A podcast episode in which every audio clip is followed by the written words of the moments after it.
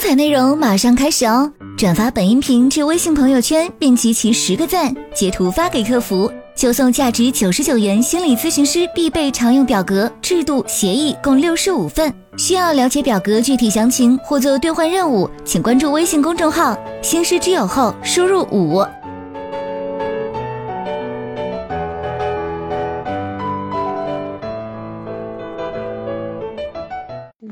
我们可以开始了。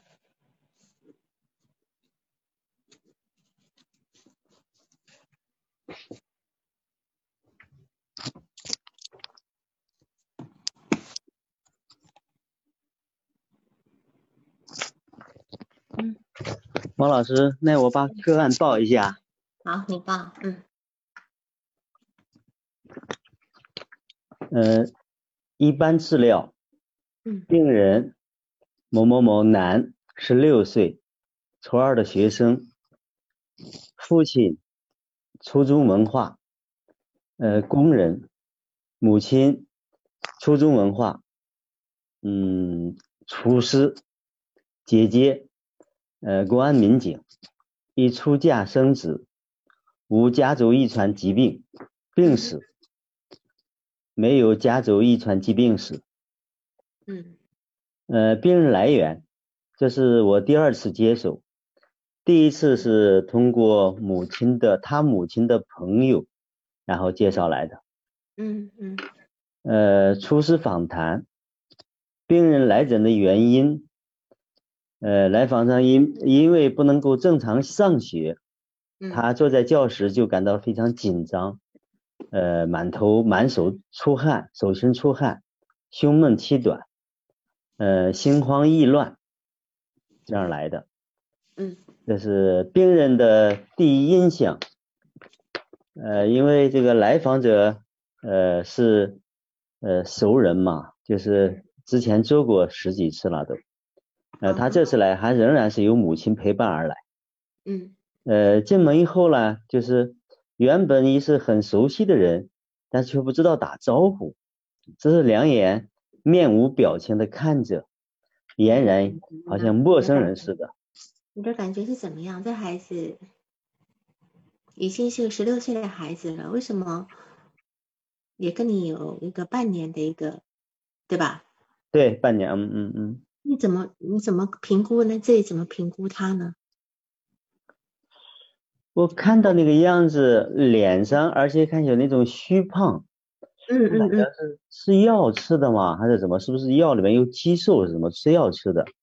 对，你你觉得他吃药也吃到一点傻了吗？你觉得是这样吗？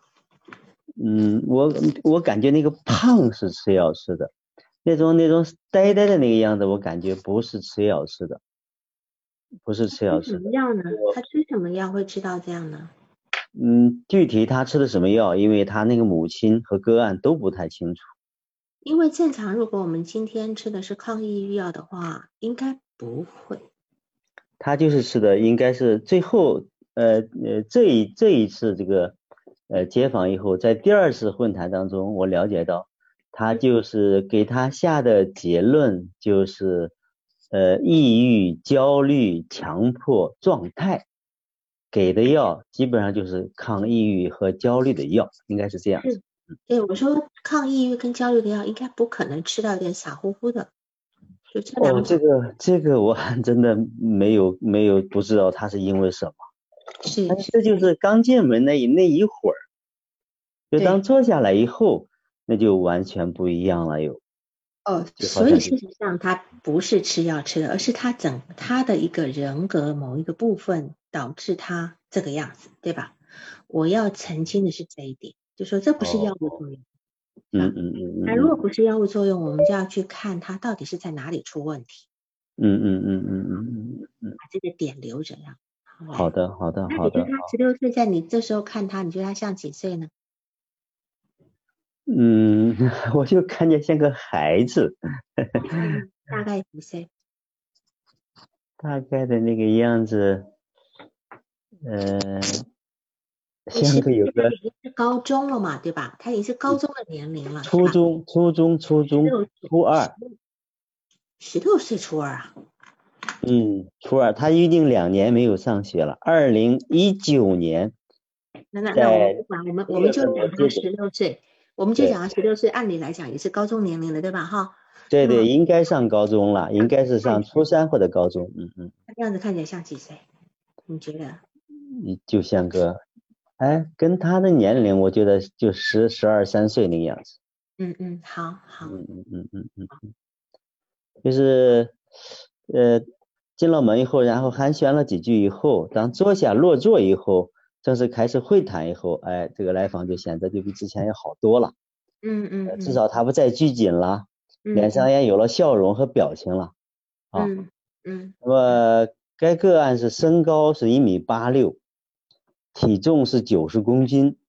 嗯。呃，人高马大，又胖又壮，五官端正。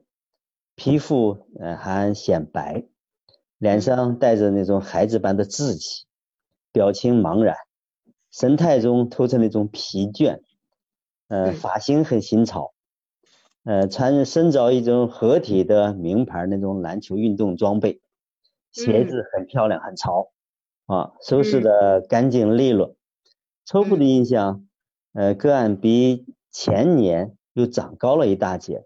那时候接他的时候是一米八，现在一米八六了啊，两只大脚更显得大了。往那一往那个咨询室一坐的话，那两两只大脚更显得大了。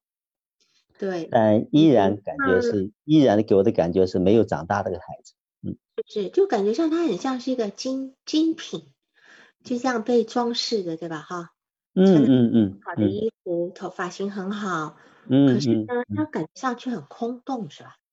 是是，嗯嗯，有很空洞的灵魂在，嗯，好，那你往下，嗯，嗯，他之前有过呃三个治疗师先后的心理治疗，就分别是呃九九年的七月份到十二月，一九年，一九年，一九年啊，一九年，一九年，一九年，嗯，一九年的呃七月份到十二月份，这个中间，就是你，他还。嗯，就是我，嗯嗯嗯，这是这是我第一个咨询师，第二个就是中间他还见过，就是通过呃熟人可能介绍，嗯，到了有一家那个沙盘的老师，嗯嗯嗯，做过两三次，好像按他。他们说的是两三次，然。后就是二零二零年一月八号呃一月到八月，在另一个治疗师那个里做了二十多次的治疗。嗯嗯，在这段时间治疗的过程中，呃，吃了一种抗抑郁的药，药名。他们不太清楚。嗯嗯，就从二零二零年的九月开始进行的药物治疗，就是具体的用药，他们家里边和个案都不是太清楚，只知道呃说丸药是进口的。呃，这这点蛮奇怪的吧？在这里面你说了很多，他吃药。呃，干嘛干嘛都说不清楚。嗯嗯嗯。这个药呢，吃了这么长时间，药名、药袋子肯定是拿回家的。如果是医院开药，肯定会有一个药名给你，对吗？所以说，在第呃这一次我接他后，第三次，嗯，第四次我再和他谈的时候，呃，这个孩子把那个药名字说出来了。什么名字？药名字说出来了，我看我我看。刚才我从哪拿的？那个那个单子我记了一下，我没有，我不太不太记那个名字。等会我找一下吧，现在我看不到，我等会找一下给你。我们其实我们要去记这个名字的，我们上网看一看。虽然我不是我们不是精神科医生，可是我们毕竟也在接手这些吃药的孩子。嗯嗯嗯嗯嗯。嗯，对这一块我好像没有没有多去留意，我光问他吃药没有，吃了就就行了，没有在没有在意。嗯嗯嗯。好。后来他说了一下，吃了三种药，呃，三种药他去就是刚开始是呃早上起来一片，晚上一片，然后还有一个是半片，完了后来又去过复查调过药，调过药，有把药现在比如说调的调的少，药量调少了。喝的少了，是这样。嗯嗯嗯嗯，你把他的问题说一下。好。他发生问题的那件事件。嗯，我看一下啊，就是就是你他到学校去，就他住院呐，阑尾炎住院呐那个事情，他就是引发他不读书。就是我来这个我来说一下这个啊，就是呃根据这个这次我是根据他的一呃来访这个访谈的印象，以及他抑郁和焦虑的自评量表测试结果看个案的这个情绪低落，然后抑郁焦虑情绪比之前有所好转，嗯，心理强度但是还比较弱。呃，应该说，呃，这个，呃，核心字体就是破碎的，呃，字体破碎的比较严重嘛，应该说还在分解当。中，还没有重建起来，啊，嗯嗯嗯，呃，动力学的诊断和思考，呃，该来访是，呃，一九年的，就在五月份中考的时候，就是五月底中考的时候，他班主任在全班同学的面前，然后这样讲，就是，某某某同学因为生病住院。当时他是他是阑尾炎，然后住了一个，就连住院带治疗，可能耽误了一个多月。嗯然后呃，这个说是个治呃住院以后，耽误了一个多月的没有到校学习。这次考试呢，肯定要考全班倒一。嗯嗯。这样的话就会影响到全班的成绩。嗯。呃，其实老师是怕影响自己的绩效工资。嗯。是按他的家长说，是吧？嗯。所以说就说你干脆就不要参加考试了，呃，这个学生们也跟着就在起哄，有一个同学就大声在叫喊谁谁谁你不要考了，不要影响全班的成绩。个案当中受到这样的的待遇以后，然后那种自尊心就受到了严重的伤害啊，一直以来，呃，那这个这个个案在家是一个小太阳，在外是邻家的孩子，所以说学习成绩一直都不错，从来没有受到过。如此难难以承受的挫折，一下子给打回到原形了。嗯，这一下子，对这一突如其来的这种状况，他既不敢，也不知怎样与老师理论，又不愿意看到同学带有歧视的那种眼神，只会愤愤不平，把怨气指向自己。那么一气之下，就给他母亲打电话，说不上学了，要他母亲接他回家。啊，呃，他母亲到学校劝了解情况，劝说了以后。是吧？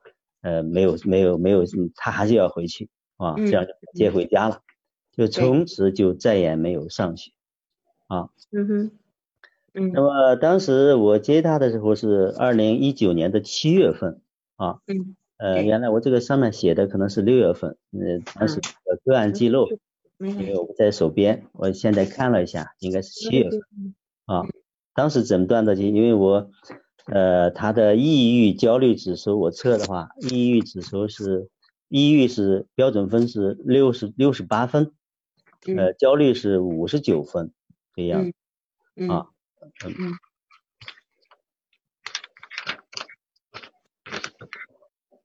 当时呃，根据和他这个访谈，应该从精神分析这个角度来讲。我觉得它是分离个体和融合共生这个地方都有问题啊。嗯嗯嗯。呃，治疗设置当时我是面询嘛，每周刚开始是两次，后来是一次，然后一次一小时收费的。嗯。呃，个人发展它这一块就是成长史这一块，来访出生在一个农村的普通家庭，自幼在父母身边长大，主要由母亲看护，姥爷姥姥。在母亲忙的时候，也帮忙带一带。因为来访与姐姐相差十三岁，嗯，呃，又是男孩，呃，那天我和他爸爸和他的他的父亲，呃，谈过一次。我问他们家里边有没有重男轻女的思想，他说他妈有，是吧？嗯，嗯，他说，所以说家人的照顾这块无微不至，呃，溺爱娇惯，从我呃呃这个谈的这么长时间来看。还是比较严重，对。但是来访这个知晓就很乖，家人也很是喜欢他。他三岁上的幼儿园，呃，八岁开始读小学，一直到退学之前，不论在幼儿园还是小学到初一，都是班上的好学生。嗯。呃，他性格内向，不主动与同学交往，而且还不愿意学习不好的同学在一块玩。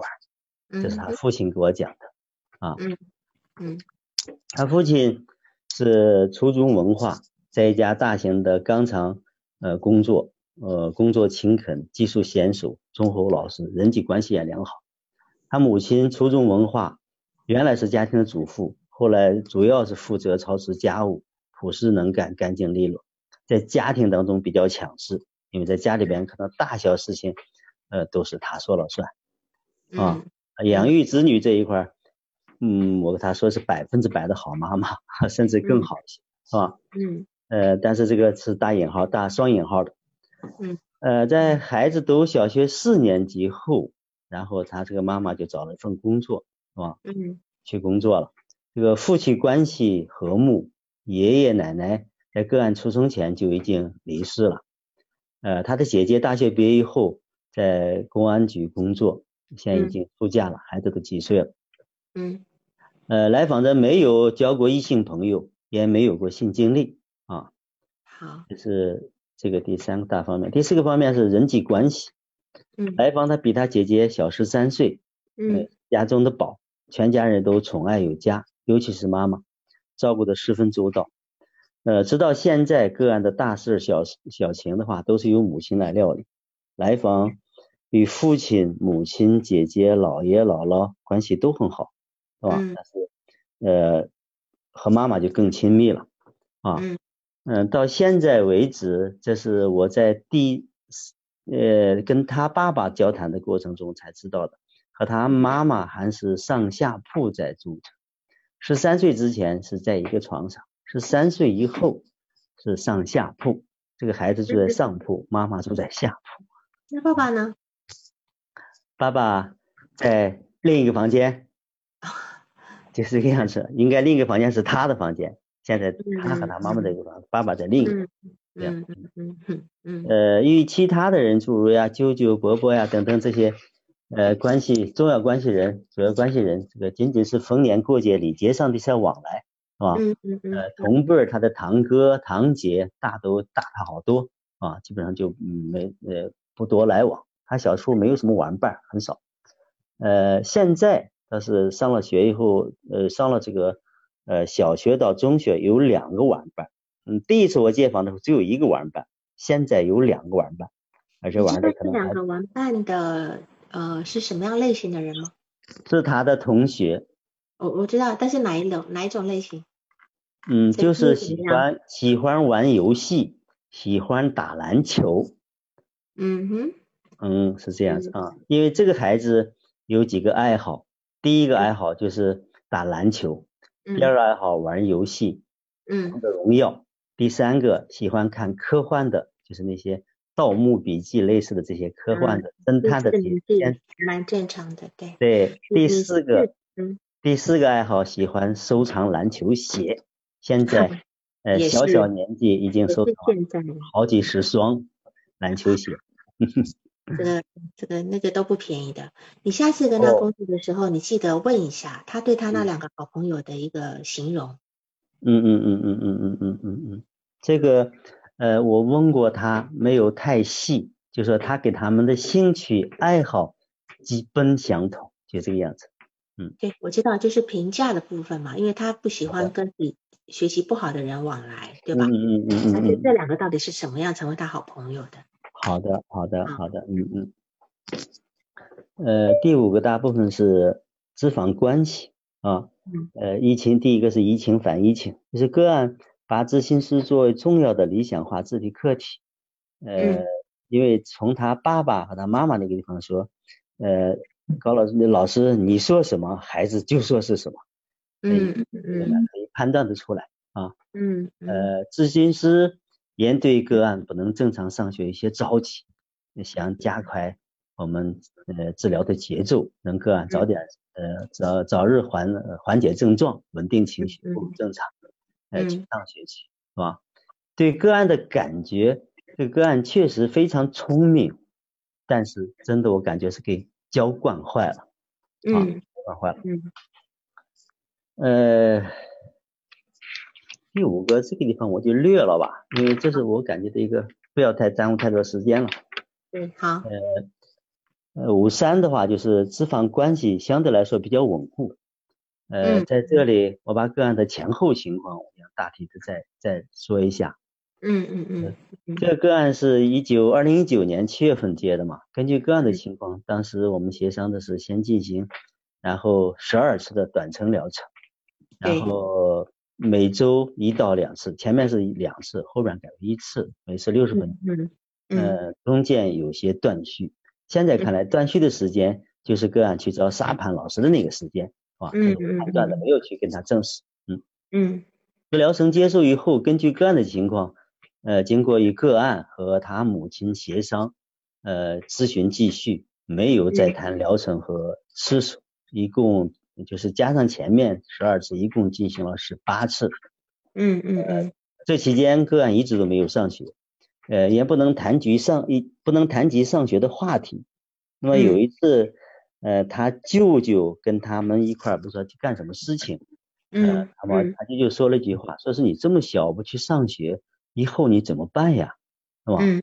当时就非常恼，非常怒，对他舅舅说：“我不上学，管你什么事？”他跟他，他这个舅舅还跟他特别亲，是吧？嗯。他说：“如果你再说的话，我就弄死你。”当时这个这个事情发生了以后，完了，他爸妈给我打过电话，是吧？嗯嗯嗯嗯。呃，当时他家人在现场后就是呃进行了劝阻，后来就不欢而散了，弄他家人感到很难堪，是吧？嗯嗯。呃，那么。这个案子就到了当年的十二月下旬，因为我的这个个人原因，我要到外边去，所以说一个案的父母就商量就转介，因为这个个案，我当时问他就是说，呃，如果呃不是面询的话，呃，你同意吗？愿意吗？他是不太不太愿意，所以说我就提出来转介。但转介的话，又大概出于两个方面的考虑，一个是客观上，呃，我要离开。啊，个案不太喜欢这种呃其他的这个咨询方式。第二个，从主观上我也有点担心，有点焦虑，就怕因为我自己的功力不够，耽误了人家个案上学，是吧？嗯。所以说，呃，就给他转接给了一位当时在我们那个地方应该说比较知名的一个咨询师，是吧？我给了他的联系方式，然后他们就个案的家人与这位老师进行了联系，联系确定以后。然后不久，这个个案就前去开始咨询了。因为这二零二零年春节期间刚好这个新冠病毒爆发嘛，治疗也是断断续续的，先后进行了二十一次。嗯嗯。然后期间，在那就是那个咨询呃咨询机构的那个所靠的那家医院那个边上啊，那那医院吧，呃做过一次头疗，呃然后还吃了一些药，是吧？药他们不知道药名字。呃，这个最后我也没有问出来，他们是不知道。呃，直到这个次咨询结束，个案在那呃，这个个案跟那个老师说，呃，说是我我也我可以去上学了。但是回来以后，九月份开学的时候，呃，去了去学校去了一天，去了一中午，去了一小时应该说，然后就回来了，就不去了，是吧？不去了以后，然后呃十月份。这个个案母亲就开始带着这个孩子到京城一家医院去检查治疗，最后就刚才说的拿的那些药，是吧？嗯嗯。呃，然后呃，刚开始拿了半个月的，吃完了以后，他们这家人就说的啊，他睡眠问题基本上得到了解决，啊，嗯。然后要后这个这个呃，然后就是先后三次再去医院做过复查，药量呃从。呃，原来的药量到现在减的应该是减减少了啊，减少了，药量减少了。他的睡眠感觉，呃，因为我从那个焦虑和呃抑郁的自评量上，呃呃自评量表上看的话，呃也是明显的这种情绪下降了好多好多。嗯嗯嗯。嗯，是。嗯。呃，就是我在第四次跟他访谈的时候，个案想起来说是。诊断的有抑郁、焦虑和强迫的这种症状啊，强迫的状态，这上面给他看到啊，呃，就是二零二一年的三月份，个案可能他母亲听说我回去探亲了，然后母亲给我打电话，打电话说把孩子情况说了一下，就说现在还是不能正常上学，想过来再接呃继续咨询，然后我说可以，然后他跟他的孩子商量了一下。然后我们当天下午就开始了第一次咨询。啊，这次咨询还是设置还是每周一次，呃，每次还是一小时收费。嗯，目前进行了五次。呃，核心冲突这个孩子啊，你要你要督导的问题，因为时间很长了。嗯嗯嗯嗯嗯。嗯。好，那就我就简单，对，还有几句就完了。就核心冲突这个孩子就是，呃，我们的治疗目标，他就说想上学，但是又害怕上学，这是一个。嗯嗯嗯。那么主要的他的妥协就是遇到困难挫折就退缩、回避、逃离，逃离是主要的一个它的一个防御防御的一个形式手段。呃，防御的机制主要是压抑、逃避、攻击和推卸。我要得到的问题就是，呃，不能按照第一个就是不能按照设置开展工作。谈到他感兴趣的话题，个案可以说滔滔不绝，谈的很多，很爽，是吧？呃，侃侃而谈，逻辑也清晰，条理清楚。但是谈到具体问题，个案那种哈欠连连。包括我第四次访谈，我还具体和他问了，就是我当时问他。一谈这些问题你就打哈欠，呃，是你觉得谈的没有意思，还是不想谈这个话题，还是你累了，还是你困了？当时他说，我说你说你你说心里话，不要应付，不要敷衍我。他说我不想谈这个问题。嗯嗯，还是这样说的。嗯，在这种情况下，呃，就是我都有点呃，这个不知道怎么进行下去，是吧？这第一个问题。第二个问题就是。呃，如果不耐心倾听个案感兴趣的话题的话，影响建立关系；耐心倾听他谈那些东西的话，又担心影响咨询效果，这是矛盾怎么来解决啊？这是第二个问题。第三个问题，个案现实刺激是学校的代课老师在课堂上讲的话啊，是个案退学的一个导火索。但真正的炸药包，我觉得是教管业的教管业放纵的家庭教育环境。呃，做过家庭访谈，提出过改进建议。嗯，但是这个家长，尤其是他母亲，还比较固执，是吧？他觉得他做的一切都是觉得很正常的呀，没有什么过分的呀，是吧？嗯。像这种情况，他如果不改变的话，嗯，这个怎么办，是吧？最后一个，完全更更多的想听听老师对个案的一些指导意见。嗯。啊，好。嗯。嗯，因为我这边给这个题目定的就是一个说，就是。我的疾病是大家全家都有份的哈，嗯嗯嗯，很可就是这很能看得出来，这完全是一个家庭生病的一个问题，嗯嗯，孩子呢，他发生问题的那个导火索呢，就是在一个在班上被老师讲了一下子，对吧？然后让其他同学起哄的这个部分，这是导火索。那可见的这个孩子本身呢，他本身受挫能力很低。那没关系，我们从前面那个第一个那个他进来以后，他那种感觉好像跟你没关系的那个那个部分先开始谈哈。嗯嗯嗯。孩子怎么会这样呢？就说应该是你们曾经经过那个半年的一个咨询，那么虽然有经过一年多没有见面，可是他应该还是认识你，而且你们曾经有他他跟着你去看你早泳，呃，跟你一起去摘柿子的这个经验。你们本来对他非常对你的应该有一些理想化跟崇拜的部分哈，嗯嗯嗯嗯，居然是那么面无表情啊，面无表情，所以刚刚我就问你，考虑排除他药物的那个部分，我们要考虑他的心理发育状态，还有他建立关系的能力，就是说你们那些交往的过程对他来讲都没有留下一些熟悉感吗？是吧？而且。感觉上说，对这些曾经好的这个感受，在他身上好像很难留下来一些痕迹，所以他到处跟别人建立关系。他妈妈带着他到处去跟老师，到处去跟所医生一个一个去。但是事实上，我觉得他妈妈他他的家里的人也不太负责任的，好像这个地就好像义务就是我把你送到每一个医生或每一个老师那里去，连他吃药的药名都不在意。很多妈妈。会拿了药以后回来就查了，然后就会跟我讲说：“老师，这怎么办？这个药好像很多副作用哦，等等的。”就他们家好像不在意这些事情，有人来医他就好了，就好像有点责任往外推的个部分。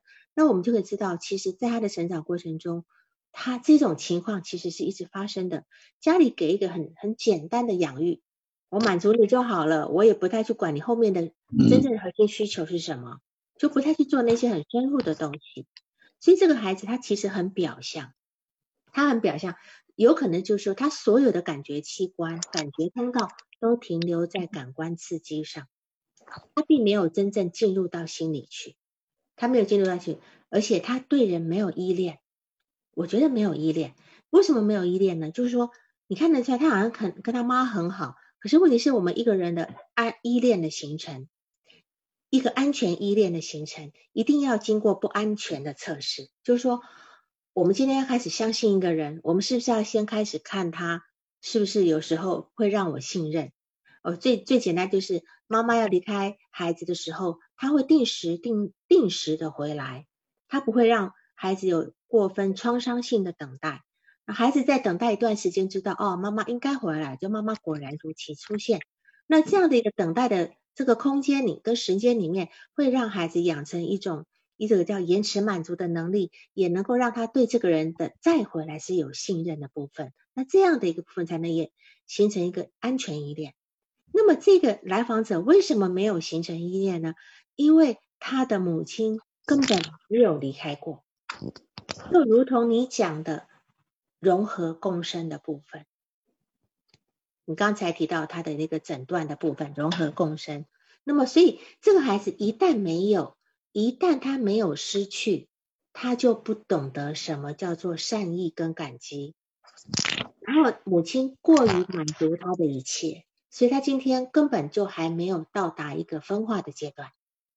所以他今天看到你，然后好像哎相处一下又很熟了，他离开你了，然后又完全就就就忘记了。所以他再次看到你的时候一脸茫然，那可能又在经过谈一谈，因为他又能够回来的这个部分，要不然正常我们已经交往那么久了，来看到你总是脸上不会那种太茫然的表情，所以我这边是从他的性格来来推断的哈。我们就不管他吃了多少药，干嘛干嘛的，通通家里通通这个部分是让我非常非常的呃纳闷的，这这个这个家庭到底是怎么样的这个部分。然后你今天诊断他就是一个分离个体化跟融合共生嘛，哈，那这部分这部分我是我是同意的。但是如果说我今天从一个字体心理学来看的话，那这个孩子他的其实他的那个夸大字体呢，呃，是因为你也提到了理想。你是他的理想的字体课题，对吧？哈，那这也是一个呃字体概字体心理学的概念，就是说他这个孩子的那个夸大字体是没有经过合理的驯化的，那么他停留在早期非常原初自恋的一个当中，他把自己当成一个世界的中心啊。那么他的他的生理字体，就是我们分的生理字体跟心理字体嘛。嗯。他的生理字体呢，在当时他得到阑尾炎的时候，生病一个多月住院的时候，我相信那个时候就已经受到打击了。就一个非常自恋的人，他会对于自己生病必须在医院里面那么无能为力的时的时候，他应该是很挫败的。他就觉得自己因为这个这个时候连他妈都救不了他，疼就是疼，该开刀就是该开刀。呃，我相信在这个地方很挫败。那么回到学校以后呢，老师虽然说那个话很过分，说啊你不要考试了，你拉低我们的水平哈，但是这也是个事实，是吧？啊，也是事实。那么如果他愿意的话呢？他可以努力看看，他可以努力，就是让我拼拼看呀，对吧？我可以拼拼看，证明给大家看。但是他的夸大字体呢，没有发展出那种所谓的那种雄心、雄心跟毅力，他没有办法去坚持他的想要做的事情。这个一来是，所以他的一个不成熟的一个自尊就就挫败了。那么再来呢，他没有那个雄心毅力去证明自己能够能够去达成啊，我可以考好，因为他本来成绩一直是不错的嘛。对吧？就你讲的哈，所以呢，他这个地方因为老师的说法、同学的取笑，他在这个地方他就是产生那个自恋性的暴怒，不去上学了。嗯嗯，个自恋性的暴怒。那么另外还有个地方可以支持这个理这个说法，就是说这个孩子呢，他已经是在这个地方上呃上上学上了一年了，初他是初二嘛，对吧？初现在是初二，他是初二，就初一他就没有上完。然后现在他到这就进老人家一个初二班，现在去上学的情况基本是这样子，就是说他妈给老师交代，就是说这个孩子可以听也可以不听，他只要坐在教室就行。嗯，好，那么现在是这样，就是说你们那边有预备班还是从初一开始？嗯，从初从六年级完了就是初一啊。不是，我的意思说，你们那边初中是从预备班开始，还是从初一开始？从初一开始，没有预备班。啊，没有预备班好。就是说，我们这样讲吧，其实，在当下来讲呢，因为他生病没来读书是一个事实。那么老师跟同学那样讲话的话呢，其实是多多少少并不是说一个太过于羞辱的成分，虽然是有点尴尬，对吧？我确实是有点尴尬，但是这个孩子自尊心太脆弱，他没有发展出一种所谓幽默的能力，幽默的能力哈，他的挫折上太低太低。哎，对他，而且科普特在讲一个人呢，原初自恋如果能够转型成功呢，成为一个。成熟的人呢是有几个标志的，第一个是他有创造力，好，第二个是他有共情的能力，就是能够我能够理解别人的痛苦，第三个短暂性，就是说我我能够理解到生命是短暂的，第四个就是幽默感，第五个是智慧。那么幽默感指的是什么呢？就是说他有一种沉稳的内敛，他有一种超脱，他还有还有一个夹杂着无可否认的忧郁。就说哦，我知道这是事实，我我也得承认，我也没有必要太那个哈。OK，我可以甚至我可以拿自己开涮，对吧？这样子，那甚至有一些如果发展好一点的孩子就说啊，可以不用考了吗？那太好，那我这这这次就逃掉了，是不是？他就不会有那么，因为这是事实，你确实是没有没有缺席缺了一个多月嘛。好，这个部分，那么他不能够接受这种不带羞辱的玩笑呢，就表示他的自我力量其实是很弱的。一个能够一个人能够接受接受这些就是不带羞辱的玩笑呢，就表示他其实是心胸比较宽大，也能够去化解很多那个呃外外来的这这个就是我们讲的这个嗯，就是这这这所谓的所谓的一点带一点负面的那种说法也好，就他能够消化，但是他不行，他不行，他没有幽默感，幽默感。字体就没有分化，感觉是。是，就说我们幽默是可以判定一个人的那个呢，幽默也是在在这个当下就能够去就能够去承接，他就没有办法，所以事实上他的字体是非常非常不够凝聚的这个部分哈，是这样的。然后呢，这样的一个家庭呢，呃，怎么讲？就是说他他今天又不跟不学习不好的同学去玩，嗯，那就表示这个地方有可能。他爸爸虽然这么说，那这个这个概念是他自己发展出来的，还是他妈妈他妈妈灌输给他的？好，不要去跟比我们差的人玩。那么，如果今天一个人他有一个自我肯定的心的时候呢，他不会有这种区别心的。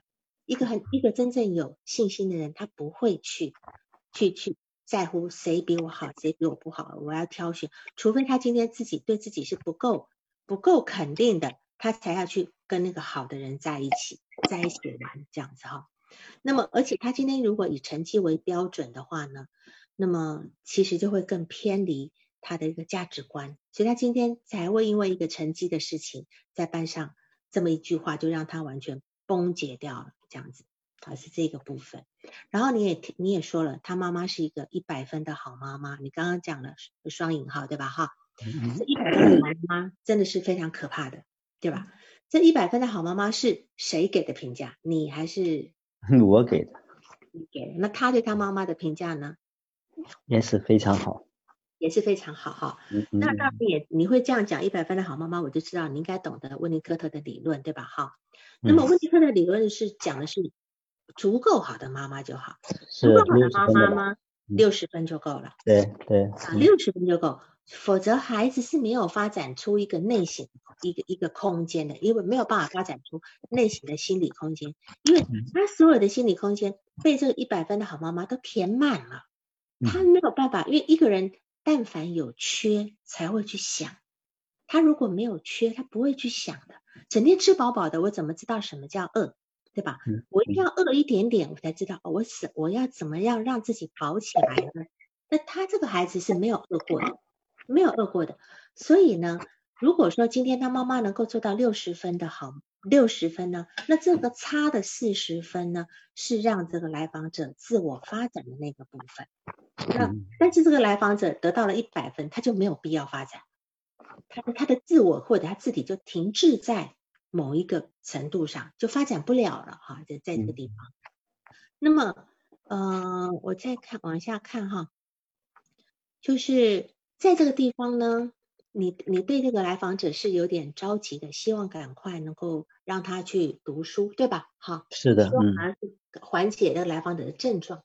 那这个地方呢，你可能也 稍微认同了他的母父母亲了哈，站在一个嗯跟他父母亲一样的一个叫做跟来访者是一个互补性的反移情但是这个来访者，我不知道他到底想不想此时想不想去上课，我其实不敢确定，我不敢确定。好，嗯嗯嗯，对，玉竹说来访者没有恰好的挫折，对的，他从来没有挫折过，因为他妈妈是一百分的，哪来的挫折啊？一分都没有，一分挫折都没有哈。好，然后有一个地方呢，你提到了，就说因为你们那边咨询室有有一个呃有一个装修工作很吵，所以你带他去外面，带去外面以后，你发觉啊像效果不错，对吧？嗯嗯嗯嗯，效说效果比想象中的好，那么。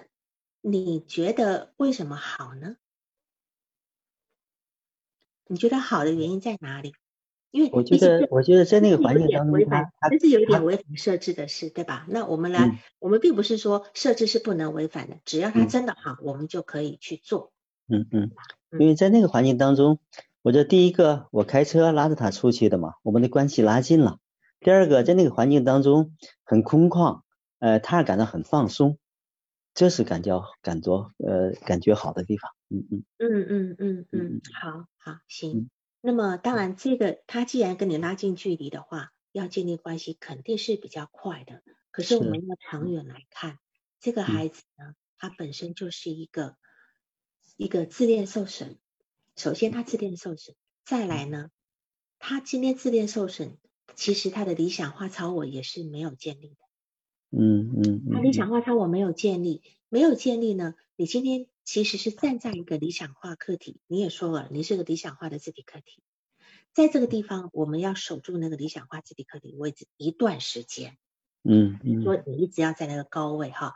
那么在咨询室里面呢，其实咨访关系是一个天生的倾斜，本来就是天生的倾斜。咨询师高一点，来访者低一点，这是为了要利有利于来访者理想化咨询师。那么再加上这个环境的掌控，我们可以不会受到其他的干扰。你今天去到外面的时候，有点像他跟他跟他像在呃散步也好，赏春光也好，当然这个地方会让他很放松，但是这里多多少少会让让你的咨询师的位置会下来一点点。嗯嗯，对，你们可能会像朋友、像家人那样的亲近。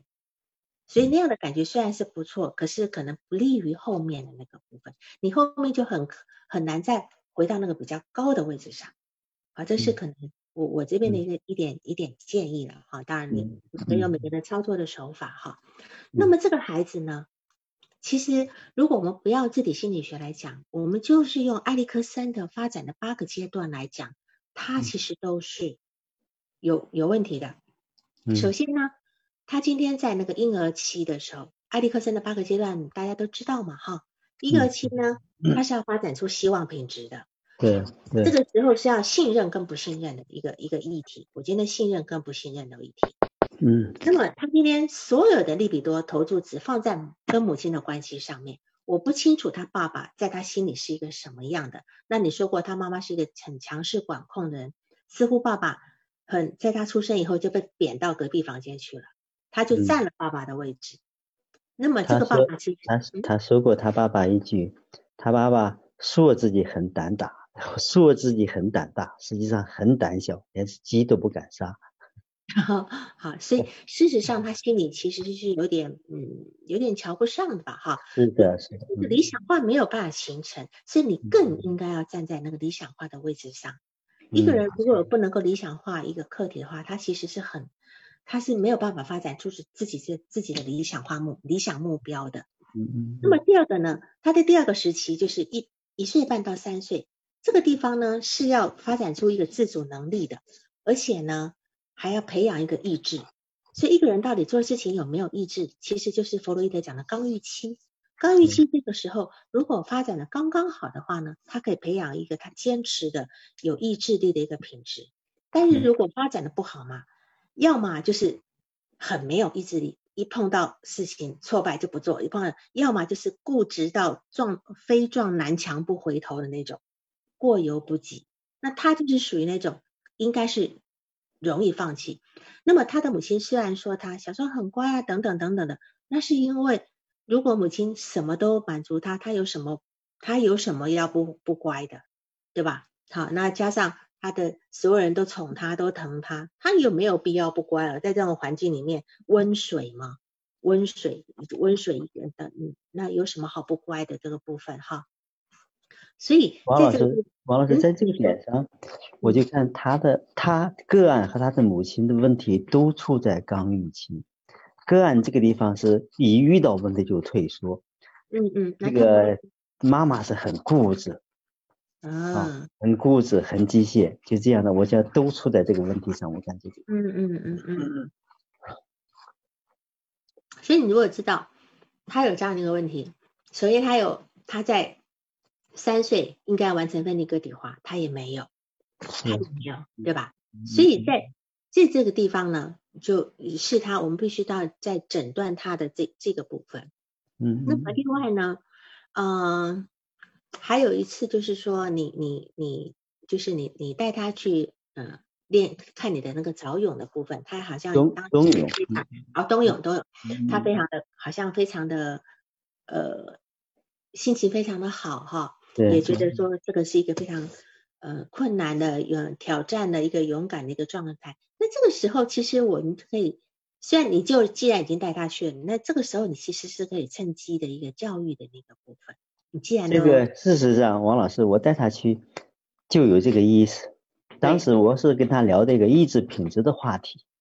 对啊，完了后游泳、冬泳完了以后，因为当时已经很冷了嘛。是吧？一般人来说，就手都不敢下水了。那么我们冬泳的人在冬冬泳的话，让他去手到手呃手伸到水里边去试一试，他马上就把手就给呃拿拿出来了，都不敢试。那么他看见这样在冬泳，我事实上我是给他进行一个意志品质的一个教育啊，包括后边到摘柿子那个地方，我是想让他学会感恩啊。学会感恩，因为他们家里面从来没有过尝到或者吃到他的任何一丁点的东西。那么那次他拿着狮子回去后，他的姥姥、他的姥爷，包括他的姐、他家里家人都非常非常开心，他也有一种那种获得感和成就感。是，我是想通过这两个，一个是意志品质，一个就是让他学会感恩，这是我的实际上的呃背后隐藏的东西，表面上是要去看。让他看，嗯，但是你你你孤掌难鸣啊，这个部分你的用意很好，可是我们需要他全家来配合，他们全家都生病了，不是只有他生病，要治疗的也不是他一个人，是吧？哈，你你你这个地出发点非常的好，但是我希望你把这个治疗扩大，要扩大。所以他从二零一九年就开始看几个精神科医生啦、咨询师、沙盘师啦，好像这个孩子。的问题交到了几个医生跟咨询师那边，问题好像都可以解决。他家里好像有这么一个幻境，但是对这个孩子来讲呢，他今天是一个自行车，他他今天今天他不是一个没有气的自行车，好像送去打打气就好。他他真正的问题是什么呢？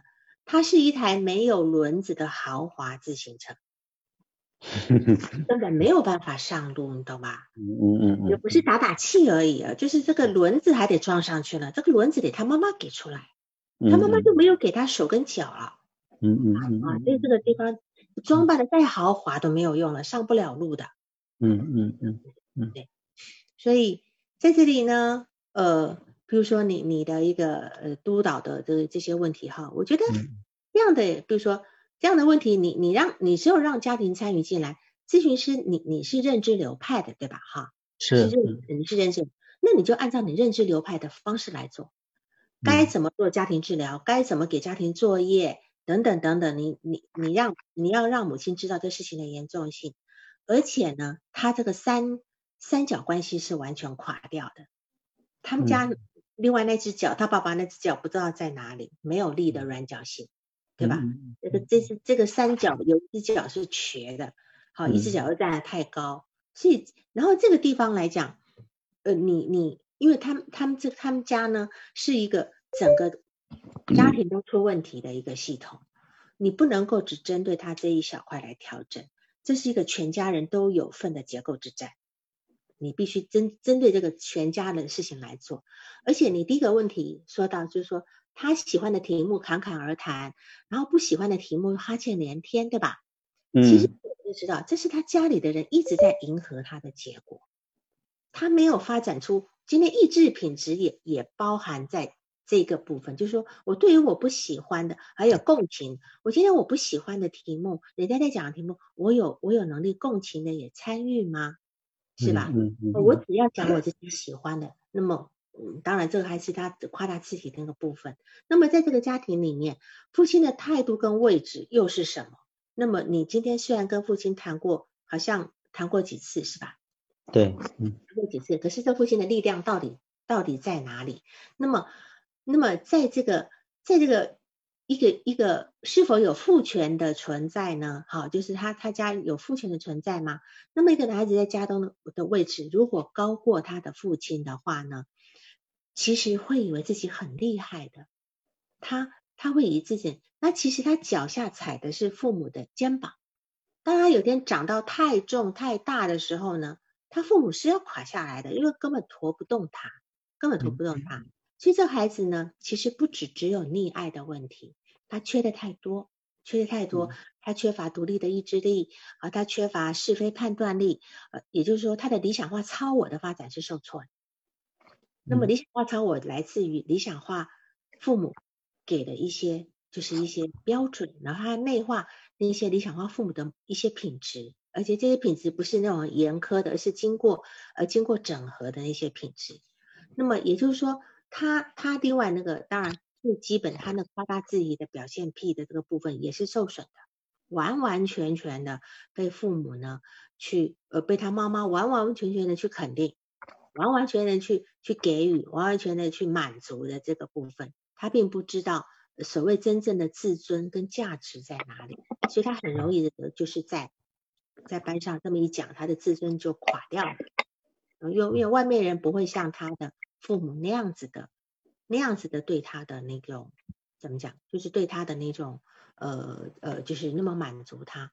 那当然，他跟他他跟他家里人都有一个问题，这个问题是什么呢？就是对于理想化的追求。因为当一个人没有办法真正能够去完成理想化的这个超我的时候呢，他就会一直在寻求理想崇拜。比如说，他到处看医生啊，这个看过那个。啊，听到哪里有好又去啊，听到哪里有好又去，但事实上都没有去真正深入。那么他今天也很理想化你，但是也也许有一天，呃，因为你们上次的工作是只有做半年嘛，哈，那么如果做半年，那如果再往下还是不行，哎，他又觉得啊这个不行，他又破灭了，那再去找其他人，因为他并不去想想看我自己有什么样的问题，他不会的。所以你今天如果不要沦为那个后果的话呢？你就要早点去把这件事情跟他们家里人去锚定清楚，就是他们在重复的一个呃呃寻找理想化，好像要让他的孩子一夜之间就能够呃变成一个健康的人的这种幻想，嗯，一直在做这样的事情，到处看医生，然后也不管我今天吃的是什么药，这个这样的一个部分，好，所以当然我觉得。在这个地方呢，嗯，你要你要你要你一个很重要的工作，就是除了能够去去作为他一个理想化对象的话呢，他的那种理想化超我的建立，你要帮他去做好。就是你除了家庭家庭治疗的工作，让他父母怎么跟你配合之外呢，你要慢慢的在这个地方去让他内化你一些品质，一些品质。啊，当然。不要过分的去迎合他，不想要，就是不想要，就是当他觉得我我你讲的话题我不喜不想听的时候，我哈欠连天的时候，这地方你要给一点机会教育，你不用怕，你不用怕这个关系建立不起来。嗯，那天我一见第四次的时候，就这一次的第四次，我深入进去了。当他哈欠在打哈欠的时候，我跟他说，我说我说你要不要上去？到底要不要上去？他说要，那么我们这个问题要不要谈，对吧？最后他说，我说你给我说真话，他说不想谈。那么不想谈，要不要谈？他说要谈。这是第一次深入进去。嗯嗯。想上学，他是回答想上学。嗯嗯嗯，对。嗯嗯，是。对，那么深入进去以后怎么深入呢？深入到什么样程度？嗯，深入到就是他在参与进来跟你谈，不像前面一直打哈欠那个样子。嗯啊嗯嗯嗯嗯，在开始聊这个问题了，就聊到一些问题，聊到他之前的一些呃信息没有谈到的信息，谈出来一些。嗯嗯，是，所以从这地方呢，我们可以知道他家里的人是怎么对待他的，永远就是迎合着他，他想说什么就说什么，是吧？嗯嗯嗯。然后他不会去管别人想不想听，当别人在说他的时候，他就一副很不耐烦呐。你看，在你面前他都可以哈欠连天。嗯嗯，这么大的一个孩子，我们至少要稍微忍耐一下，对吧？哈，嗯嗯嗯，延迟满足的能力也是非常非常的差的，这个部分是是，嗯嗯，这个这个这个这个孩子真的是缺的太多太多了，这样，是，嗯嗯嗯嗯嗯，还有其他什么问题吗？嗯，其他的问题就是我提出那几个督导的问题，嗯，但是就是呃嗯，我能够认识到，呃。这个个案，他如果想走出来，他的家庭非常非常之关键。但是在家庭访谈这一块，我已经做过几次了，效果，呃，因为他们的可以说就嗯改变的很少，不怎么改变。因为这个孩子从小学到现在转学已经转了六次了。啊？为什么？转了六次，第一次小学因为。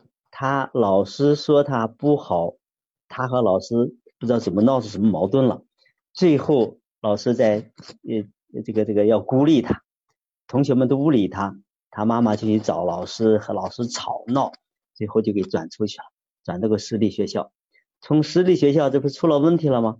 这么完了，这从出了问题到现在一家两家转到第四家学校了，去了都是一天都是这种问题吗？都是这一个问题，去了说好了要去的问题。这后边这四次不是，前两次都是跟老师的问题，后边都是因为到了这个学校去了以后，他就一个小时、两个小时、一天、两天就不去了，不去了怎么办？再换一个学校，就这样。他妈，你是说他小学的时候吗？小学到现在，就到现在，嗯，小学转了一次。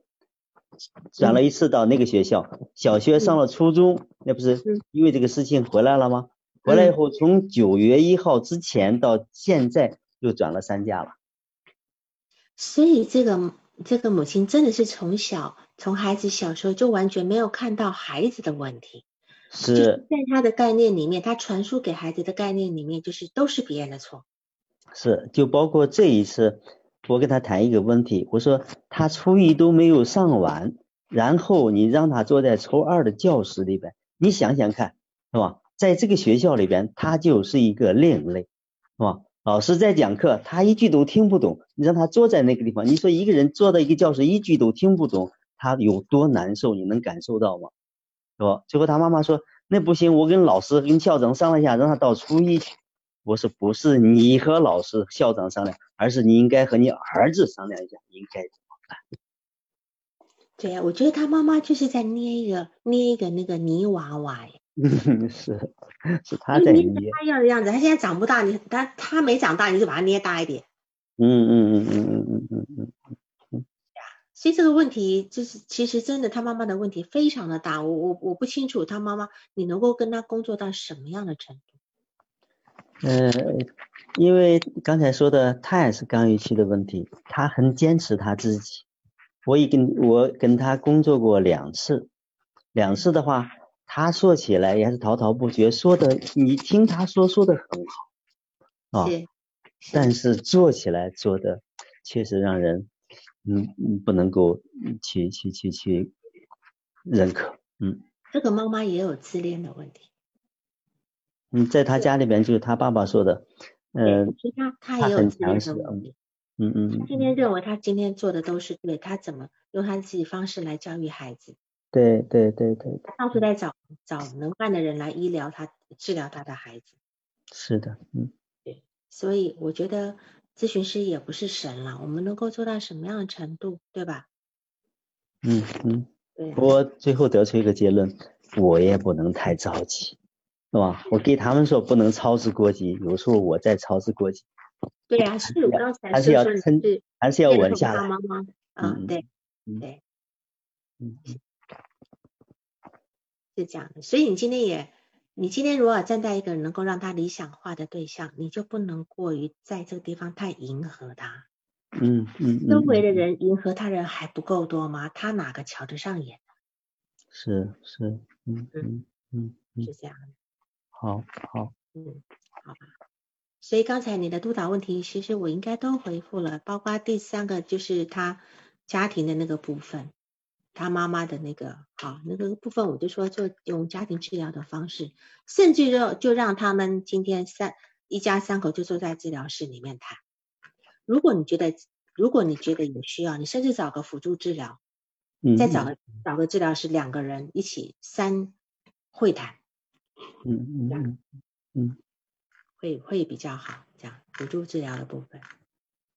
你你第二个问题，治疗关系和治疗效果的问题，这是我最关关注的。第二个问题，嗯，治疗关系和治疗效果的问题。嗯，我觉得第二个问题其实就是跟第一个问题其实是一样的呀。嗯嗯嗯嗯，有点相似。对对，是类似的东西啊。因为你今天你要迎合他，你想要跟他建立关系，你迎合他的话题呀。但是这个地方不会让他产生一个尊敬你的，他只是把你当成一个可以聊天的对象。嗯嗯嗯嗯嗯。比如说今天我们怎么去收拾这个孙猴子了？嗯嗯嗯。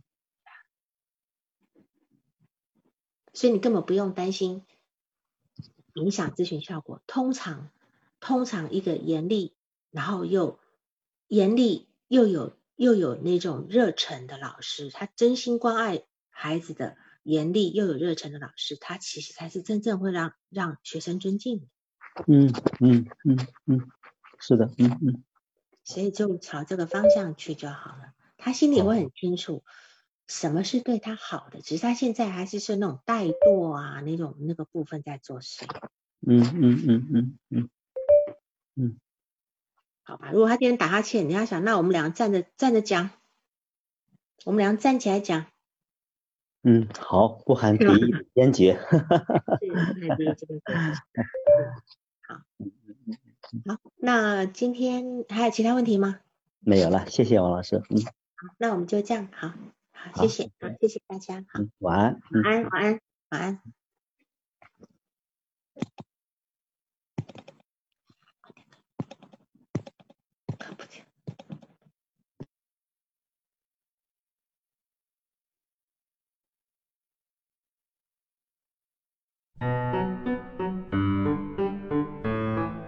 本次督导完毕，喜欢请留言或分享哦。需要报个案的老师，请查看我们喜马拉雅主页个人简介，也可以在微信公众号搜索“星师之友”，关注微信公众号后联系微信客服进行预约，报个案完全免费哦。